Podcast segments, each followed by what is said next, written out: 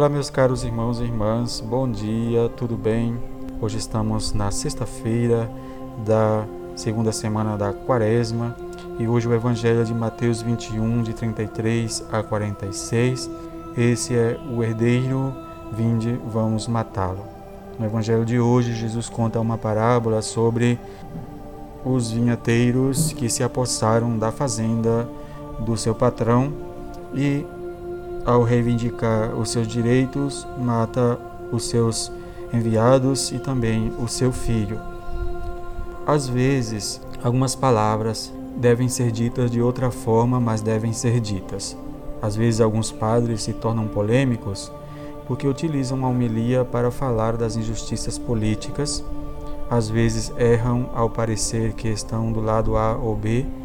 Até surgiu aquela frase que diz que o padre deve ficar na sacristia.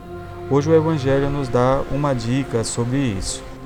É verdade que o padre não deve ficar do lado A ou B, mas fazer como Jesus, porque muitos políticos se dizem católicos, é também na igreja que se ensina o caminho do bem, do abandono da mentira, da corrupção, do roubo, da injustiça.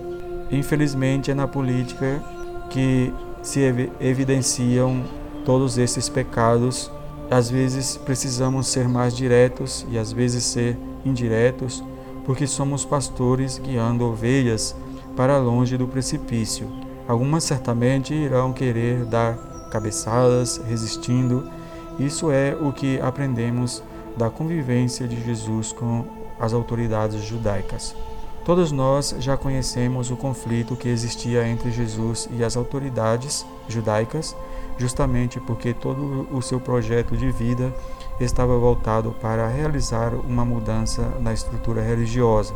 Nesse texto, podemos perceber que existe uma dura crítica sobre essa situação, porque os fariseus tornaram toda a relação do povo judeu com Deus numa estrutura de normas vazias. A palavra de Deus deixou de servir para que o ser humano abandonasse suas más condutas, fica sem efeito, não se pode dizer as coisas como são.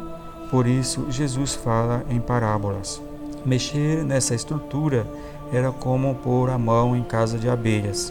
Os judeus eram o povo da aliança, ou seja, tinham a missão de preparar o terreno para a chegada do Salvador. Mas, ao contrário, deixaram de acreditar na promessa de Deus e conduziram o seu filho à morte. Ele fez uma previsão de tudo o que aconteceria ao desafiar essa realidade. Esse tempo de Quaresma tem uma função catequética, nos ajudar a conhecer a Via Crucis de Jesus, não só no sentido literal, mas todos os motivos que o levaram à cruz. Tanto na primeira leitura como no Evangelho de hoje, o tema está relacionado com o poder da inveja e a desautorização da ação de Jesus. Os irmãos de José, no Egito, por ciúmes do amor do pai por seu irmão, e os líderes religiosos no Evangelho que se recusam a aceitar Jesus como filho enviado. Acolhamos com amor as palavras de hoje e deixemos que elas nos desafiem para ter coragem de nos tirar das nossas zonas de conforto. Que Deus vos abençoe nesse dia. Em nome do Pai, do Filho e do Espírito Santo. Amém.